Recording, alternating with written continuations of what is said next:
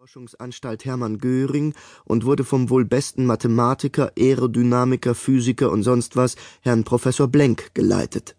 Dann gab es auch noch den Professor Busemann und andere. Der Busemann, das war schon einer, er hatte dort in der Erde den einzigen Überschallwindkanal der Welt installiert. Dort wurden Messungen durchgeführt, die den neuesten Spielzeugen der Militärs galten und den Beteiligten Tränen der Freude und des Dankes entlockten – aber so war das eben, niemand, kaum jemand wusste Einzelheiten, und man war verschwiegen, teils aus innerem Antriebe, teils aber auch, weil die Konsequenzen bei einer Nichtbeachtung das Leben kosten konnte.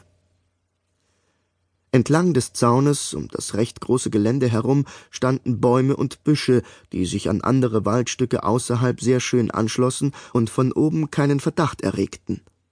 Dass so rund alle hundert Meter gut getarnte Flakbatterien standen, blieb ebenfalls verborgen. Noch ein Geheimnis war der Flugplatz. Die Start- und Landebahn war ein Längsstück eines kurz gehaltenen Rasens aus einer Spezialmischung.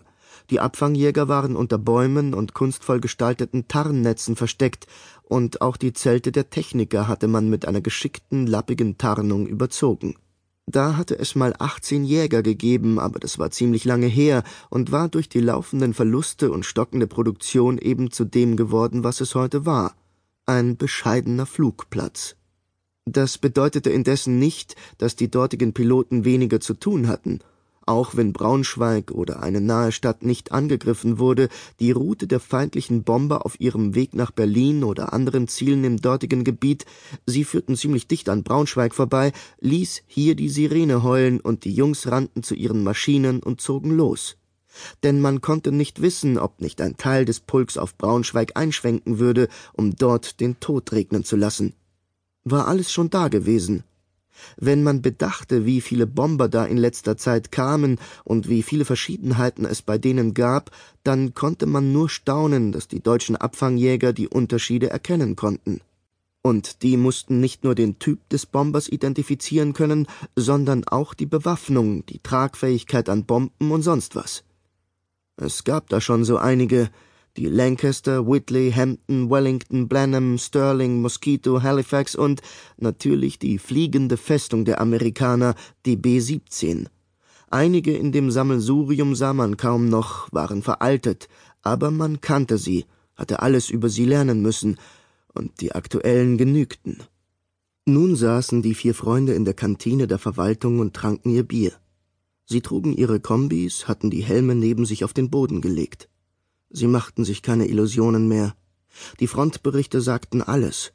Und die Wunderwaffe? Von ihnen glaubte keiner mehr an die, trotz der Nachricht, dass es in London bisher rund 50.000 Tote gegeben haben sollte.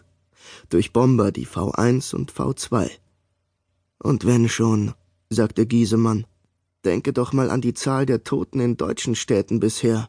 Das kann man doch nicht vergleichen, oder? Die anderen schüttelten den Kopf. Nee, brummte Bierwirt. Und die werden durch ihre Verluste uns gegenüber auch nicht besser gestimmt sein. Wieder Kopfschütteln. Brückner wollte wissen, wie steht's eigentlich mit eurem Englisch, hä? Als wir das zu lernen anfingen, da taten wir es, weil wir, sobald wir England besetzt hätten, uns dort wohlwollend mit den Bewohnern unterhalten könnten. Ich denke, das sieht nun anders aus. Immerhin können wir nun mit den kommenden Besatzern ein bisschen Konversation machen, wenn es denn Tommys oder Amis sind.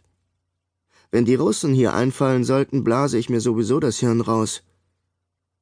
Giesemann sah ihn forschend an, grinste dann und murmelte Bei der Größe deines Gehirns wirst du ein paar Mal schießen müssen, ehe du triffst. Die anderen lachten, Brückner erst nicht, dann fiel er in das gedämpfte Gekicher ein. Das muss gerade du sagen, konterte er. Löhr blickte zum Fenster hin. Es war nachmittags, aber es war schon ordentlich dämmerig. In Kürze würden die Teerpappenvorrichtungen vor die Fenster geklemmt werden. Verdunkelung. Schneeflocken rannten, gemischt mit Regen, an den Scheiben herab. Das tat es seit zwei Tagen, aber man hatte wieder Kälte vorausgesagt. Nun ja, es war kurz vor Weihnachten, und danach würde das Schicksalsjahr 1945 kommen, jedenfalls seiner Meinung nach.